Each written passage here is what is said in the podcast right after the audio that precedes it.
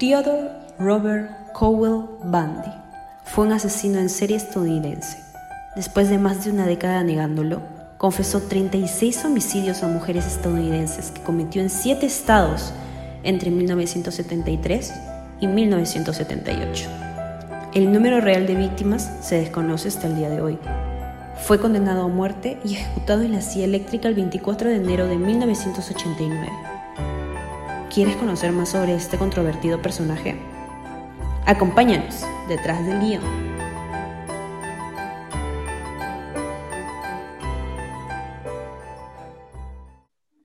Saludos chicos y bienvenidos a Detrás del Guión. Yo soy Rodolfo Villafuerte. Yo soy Marcelo Paredes. Y yo, Tabata Isla. Y el día de hoy vamos a tratar un tema bastante interesante, los asesinos en serie. Y básicamente nos pareció interesante tocar una película bastante reciente con un actor bastante conocido que es Zac Efron. Lo amo, lo amo. lo amo demasiado, sí. Y no me sorprende, porque, no me sorprende porque justamente el carisma que tiene Zack se presta para el personaje que, que va a interpretar en esta película. Extremadamente cruel, malvado y perverso. La película de ¿Por qué hiciste eso último? no sé, para, dar la carga dramática, supongo. O sea, me pareció, me pareció chévere. Ya.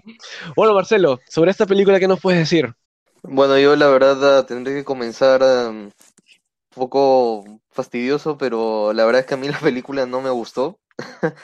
¿Qué? Ah, ¿Ya? Sí, no, no, no, no me... De hecho tenía expectativa, ¿no? Ya que ya Zac Efron ya últimamente tiene una carrera ya que ya de, de varios años y siempre lo he sentido como medio encasillado en este mismo papel que, que hace, ¿no? Um, y yo la verdad vi en esta película como una oportunidad para, para que pueda como hacer algo distinto y tomar que se le tome más en serio, pues, ¿no?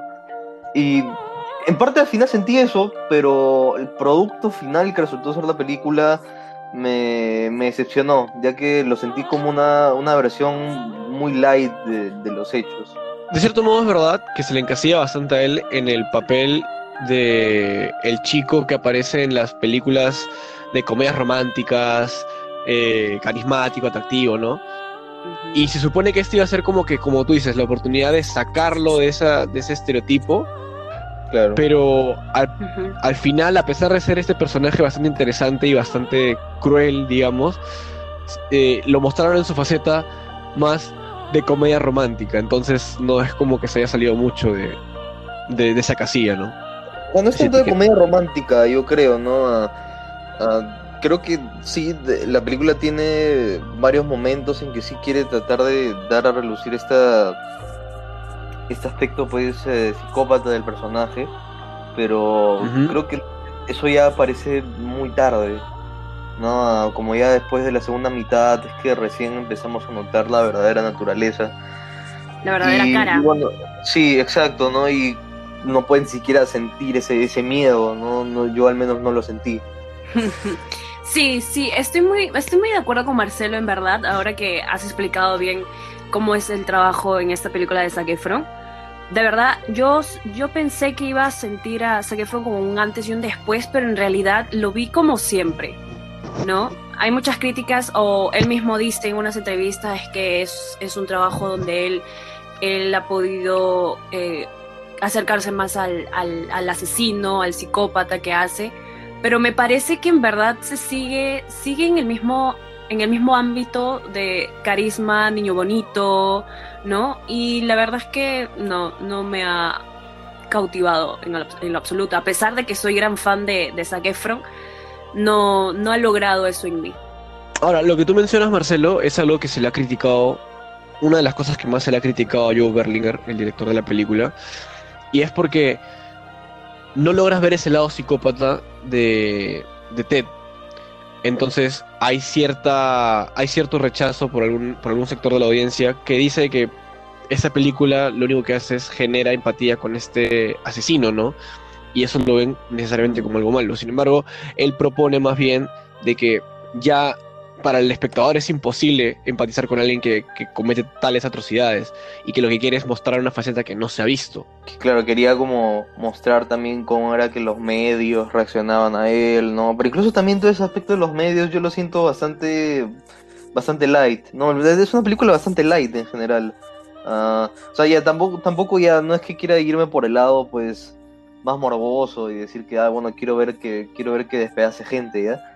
Ah, pero creo que haber dado, haberle dado un mayor equilibrio a eso y no centrarse más en ese aspecto hubiera hecho las cosas más interesantes. No, y de nuevo, o sea, hubiera, hubiera hecho que su papel sea más, más redondo, porque no, eso no, no lo siento, lo siento incompleto. Desde mi Claro, y hasta es un poco, por ratos es un poco forzado, me parece.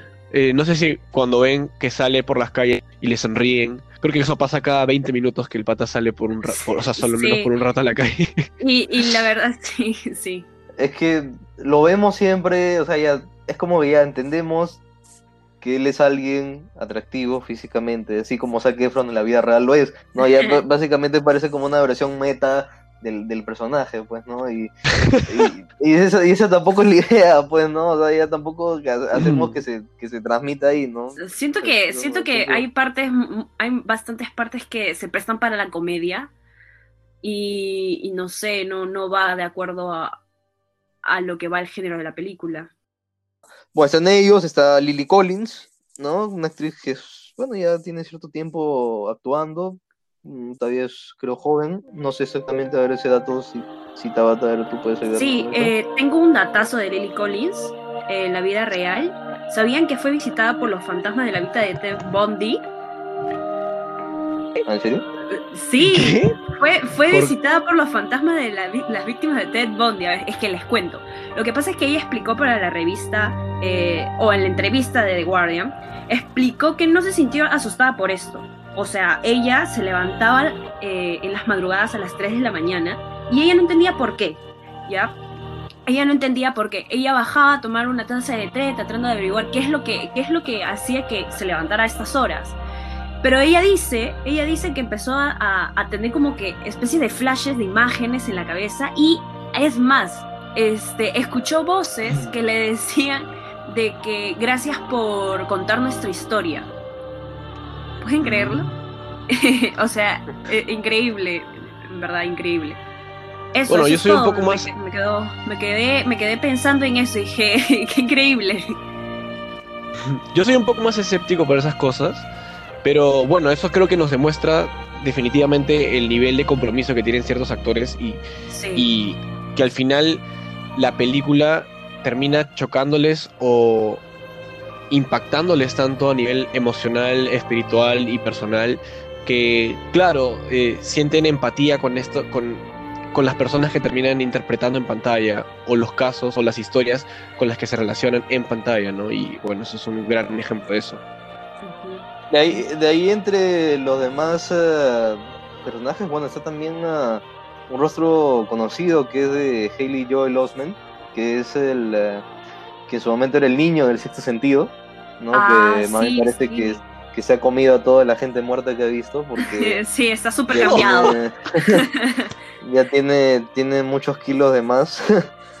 Pero, a ver, yo te tengo una- dale. Te tengo una pregunta Sí. sobre este personaje, sobre Hailey Jo- Joel. Creo que hace de Jerry aquí en esta película. Me gustaría saber en qué, en qué pensó el director para poner este personaje. O sea, me parece que en la vida real él no existió, o sea, no hubo un personaje como tal Jerry. O sea, ¿en qué se basaron para hacer este personaje? Ah, bueno, en realidad ese personaje, según declaraciones del director, ah, no es real. Bueno, en realidad, según el, el propio actor también, o sea, no es, no es un personaje que tal cual existió, sino más bien es como toda, toda una mezcla de distintas personas que estuvieron para el personaje de la novia durante todo este tiempo, que la acompañaron. ¿no? Es como en- en- entre una fusión de varios es que al final sale este personaje, ¿no? Por eso es como que tal cual no, no, no existe en la vida real. Claro, y me parece que también con la, con la mejor amiga me parece que igual, ¿no? Sí, Mezclaron varios. es igual, Ah, ya, perfecto. es igual.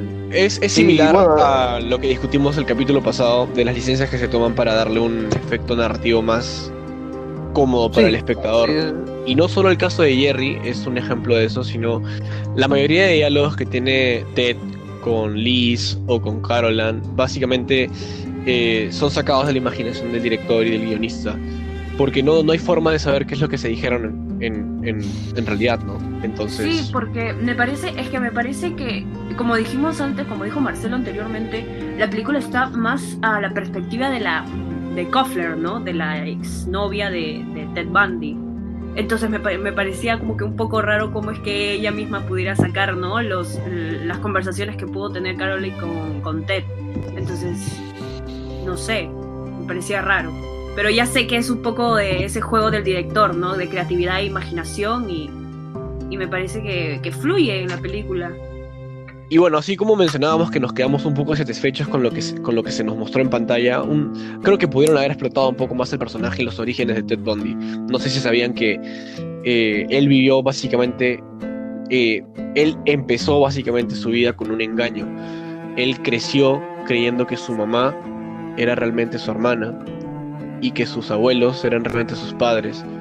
Que la mamá de Ted Bundy lo tuvo fuera de matrimonio, se sentía avergonzada de haber tenido su hijo de esa manera y básicamente vivió en un engaño, ¿no? Le dijo que era su hermana y sus abuelos le dijeron que eran sus padres. Y claramente cuando creció y se enteró de esto, esto quizás pudo haberlo perturbado un poco, ¿no?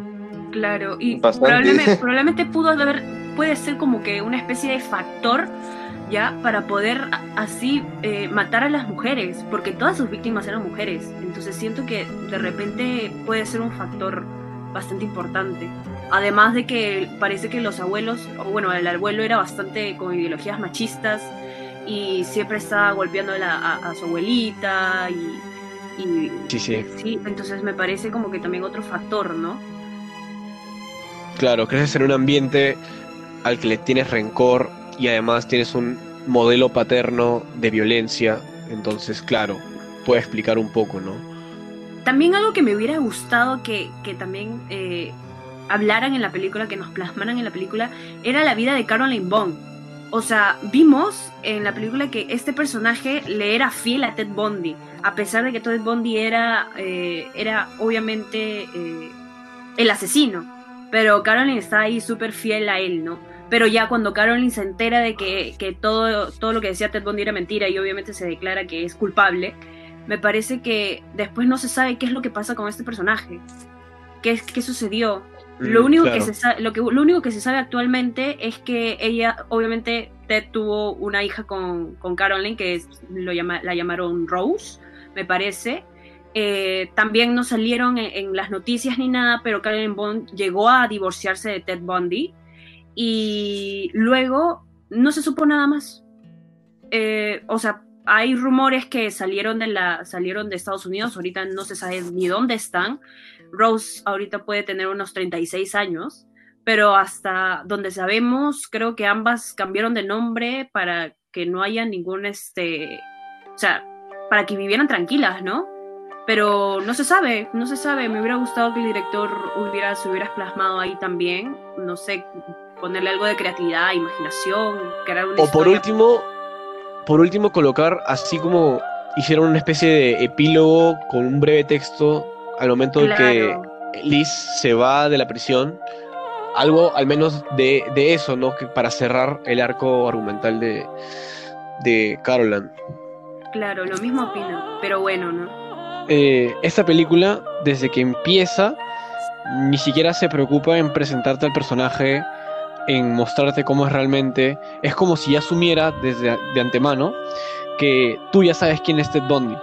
Y es, y es la verdad, es que el caso fue tan, fue tan conocido Exacto. y eso es parte de lo que es verdadero dentro de la película, que los juicios fueron televisados, se convirtió, el, el hombre en verdad era, entre comillas, una celebridad, no por las razones adecuadas quizás, pero lo era, era bastante conocido. Entonces, eh, desde que parte la película, ya yo considero una buena decisión que o se omita la presentación del personaje, porque ya desde desde que uno va y se sienta a ver la película, sabe básicamente que está a punto de ver la historia de quien fue quizás uno de los asesinos más famosos de Estados Unidos. Ahora que acabas de mencionar de que es tipo una celebridad, me parece que es, es eso, ¿no? Porque, a ver, te voy a dar un datazo así súper rapidito antes de terminar, ¿ya? Uy, De que-. Eh, nosotros, o sea, cuando vimos la película vimos que Ted Bundy utilizaba un coche, ¿no es cierto? Para realizar sus crímenes y esas, y esas cosas. Ya, era un, Ujú. era un Volkswagen del 68. Ya, en aquellos años era bastante popular y era súper sencillo pasar desapercibido con ese, con ese carrito. Bueno, ese carro ahora, actualmente, este vehículo se encuentra en exhibición en el Alcatraz East Crime Museum, ubicado en Tennessee. ¿Puedes creerlo? O sea, es como si fuera, no, lo veo como un triunfo o algo así, y me parece perturbador, pero Claro, de cierto modo, lo, lo que buscan todos en algún momento es, digamos, trascender, ¿no?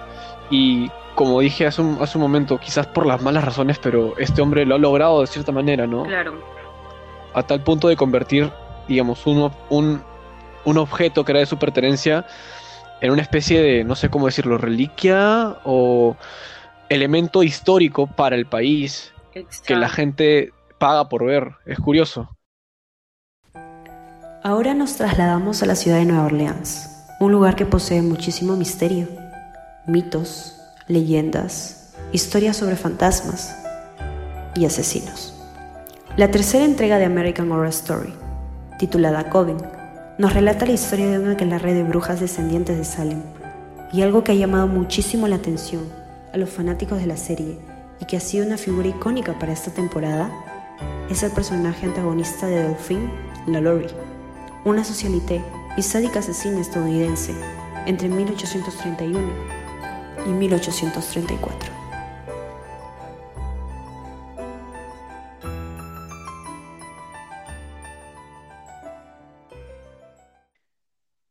Y bueno, siguiendo con nuestra temática del día de hoy de asesinos en serie, vamos a pasar a American Horror Story. Eh, Tabata, tú eres una fanática de Sí, esta serie, soy, me parece, o sea, ¿no? me encanta esta serie desde que tengo uso de razón. 2010, para ser exactos, desde la primera temporada. Pero ahora, ahora no, vamos a tener la oportunidad de hablar sobre la tercera temporada, que se titula American Horror Story Coven. Básicamente se trata de un aquelarre de brujas descendientes de Salem. Pero hay bastante, bastantes perso- ah, personajes de, que se relatan, ¿no?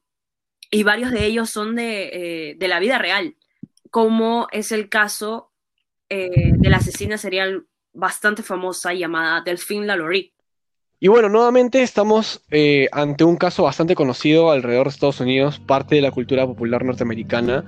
Eh, la historia tiene lugar en Nueva Orleans, una ciudad con bastante legado relacionado a con bastante legado relacionado a- al tema paranormal, ¿no? Sí, tiene, o sea, tiene, tiene bastantes historias, mitos, leyendas sobre eh, fantasmas, gente haciendo vudú, asesinos seriales también. Es, es bastante intrigante esta ciudad, bastante tenebrosa. Y esto lo vuelve el destino perfecto para esta temporada particular de American Horror Story.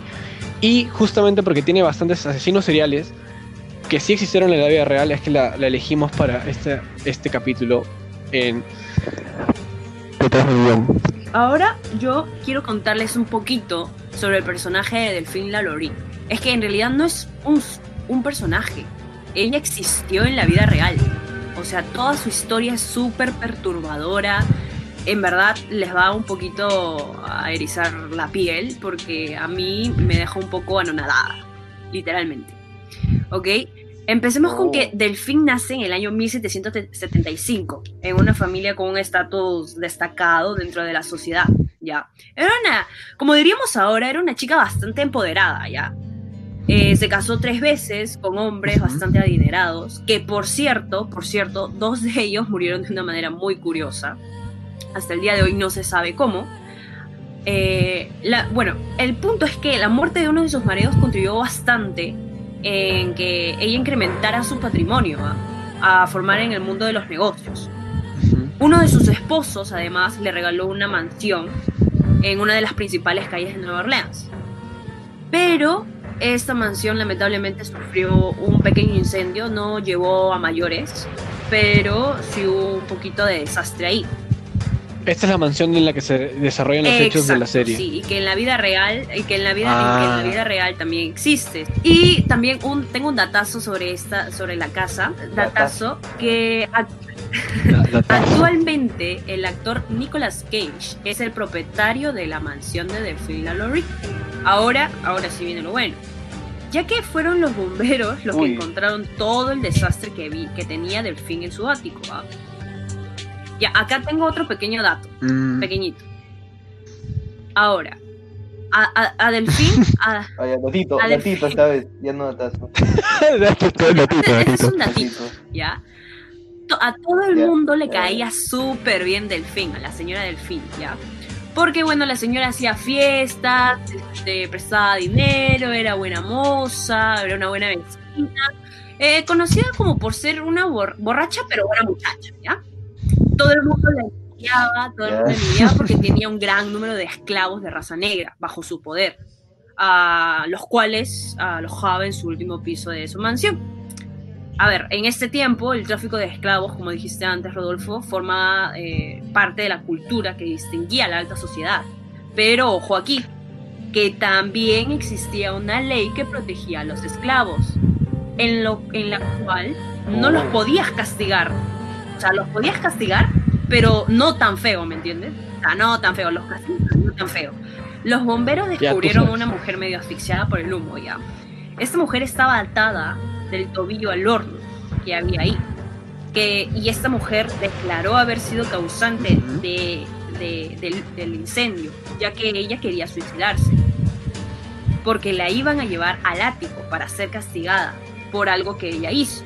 Ahora, la pregunta aquí es, ¿por qué un esclavo preferiría morir antes que subir al ático de la mansión de la Lore? Los bomberos una vez más lo descubren cuando derriban la puerta del ático y ven un desmadre, literal, un desmadre. Hubieron, habían un montón de esclavos de raza negra vivos, pero colgados en el techo, mediante argollas en el cuello, mutilados, con signos de tortura. La ceñito delfín descuartizaba a ancianos, a niños, a hombres, mujeres, como si fueran lechuga. ¿Ok? Cuando los vecinos se Ah, enteraron de, madre. cuando los vecinos se enteraron de todo esto, de todos estos horrores que había hecho Doña Delfinita con sus esclavos, fueron a destruirle la casa. Ujú. Literal, le tiraron piedras, empezaron a tirarle también fuego, o sea, de todo, de todo, de todo. Al final, eh, el juez intervino y terminaron desenterrando un montón de cuerpos en todo el jardín de la mansión de Delfín. Después de eso, Delfín se fue a Francia, a París, dejando a sus hijas a cargo de la familia. Y luego moriría ah, en 1842, si no me equivoco.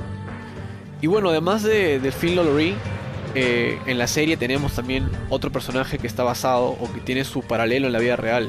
Estamos hablando de Madame Labou, una vudú bastante conocida durante la época, ¿no? No se sabe con exactitud si es que convivió o se, o se llegó alguna vez a cruzar, a conocer a Delphine Lolory.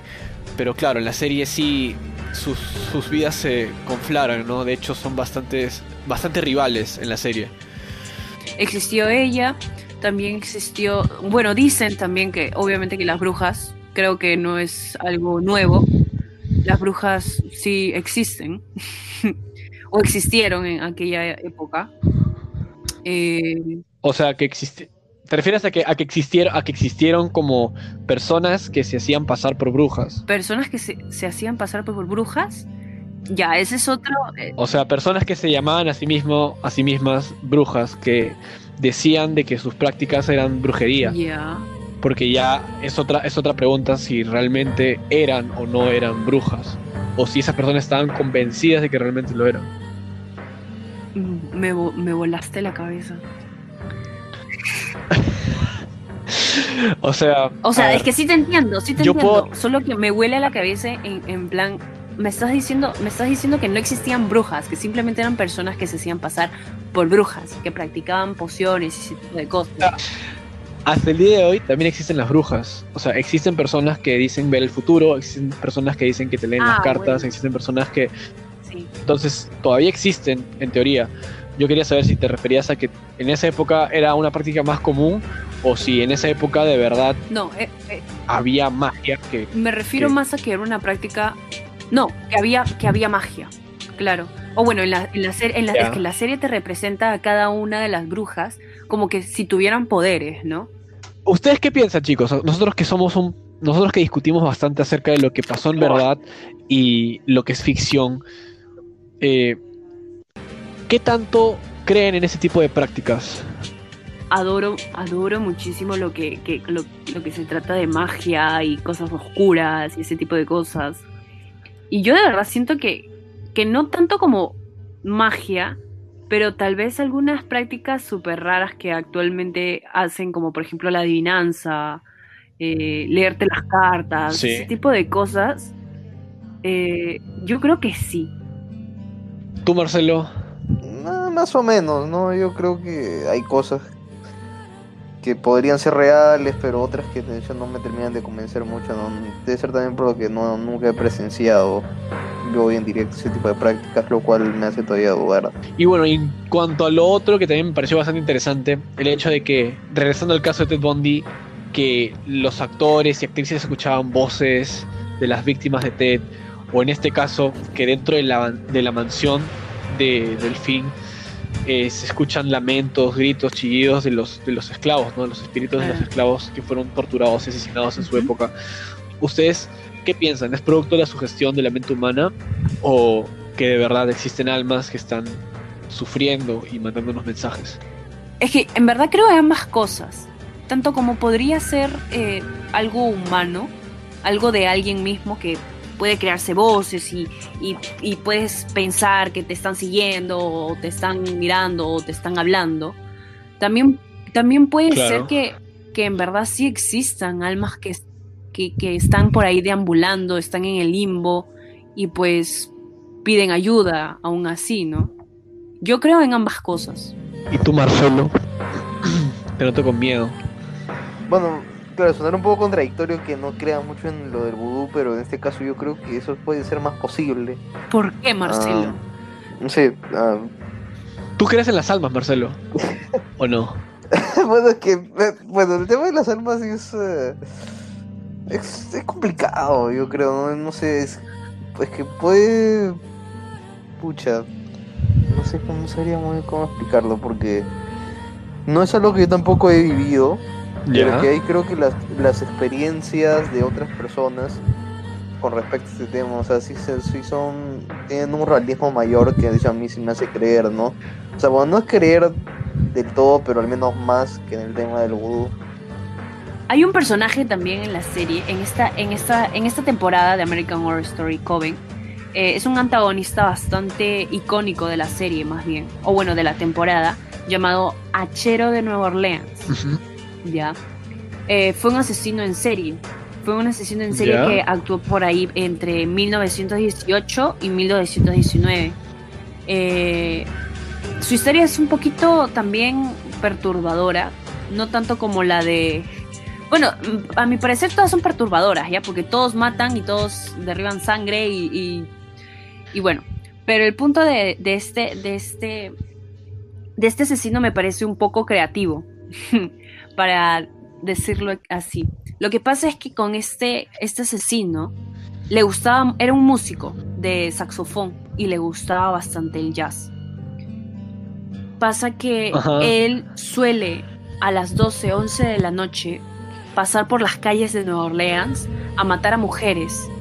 Eh, su modus operandi básicamente era entrar por la puerta principal de las mansiones o de las casas y pues eh, no, no agarraba su propia hacha. Él buscaba una hacha de cualquier lado de la casa y con esa herramienta mataba a sus víctimas. Eh, también, sí, Un poco curioso, ¿no? también, también hubo un momento en el que este, él envió una carta ya al periódico en ese entonces y pidió a todos que por favor en la persona o la casa que no tuviera a todo volumen música de jazz lo mataba. Y eso hizo. Eh, si estamos hablando de que Delfín vivió alrededor de los años 800 y murió en 1840, ese asesino operó alrededor de 1910. Entonces estamos viendo que se conflagran bastantes historias de asesinos en serie, magia negra, eh, brujas y ese tipo de narraciones, ¿no? Que, que, buscan la forma de que convivan todos en una misma línea de tiempo y, y, y, y que interactúen claro. entre ellos. Yo, yo abundaría bastante en varias de las historias eh, o relatos que tiene esta ciudad, porque en verdad eh, son muchas, son muchas y deja bastante intriga aparte, ya que obviamente son cosas que pasaron ya hace bastante tiempo, pero aún así, si están escritas o si están relatadas es porque de repente hay testigos o hay este o hay registros históricos, ¿no? Bueno chicos, ya lo saben, si es que les interesa bastante los, el tema de los asesinos en serie, los asesinatos, los espíritus, ¿qué fue sí, eso? ¿Escucharon escuché, eso? Me, Díganme me que pareció escucharon algo eso. rarísimo, ¿qué fue eso? ¿Qué fue eso? Ah, te- fui yo Marcelo- soplando. Imbécil, Ay, me asustaste. Tanto Me hablar, asustaste. ¿En serio? Tanto hablar de esta sí, mierda. tanto hablar de esto, coño. Ya, ya, bueno. Como decía, como decía, chicos, si es que les interesa mucho las asesinos en serie, primero no hablen con Marcelo porque los va a asustar. Y segundo, pueden visitar, pueden visitar Nueva Orleans. Es una ciudad que al parecer va a tener mucho de qué darles a nivel histórico y a nivel narrativo. Bueno, eso ha sido todo por el día de hoy. Eh, espero que le hayan pasado muy bien en este capítulo de Detrás del guion en el que abordamos asesinos en serie. No se olviden dejarnos sus sugerencias en nuestras redes sociales para nuestros próximos capítulos. Yo soy Rolfo Villafuerte. Y yo, Tata Isla. Marcelo Paredes. Y bueno, eh, nos vemos en el próximo Ay, capítulo. cuídense. Hasta la próxima. Chao. Chao. Espera, ¿mira se va a quedar grabado?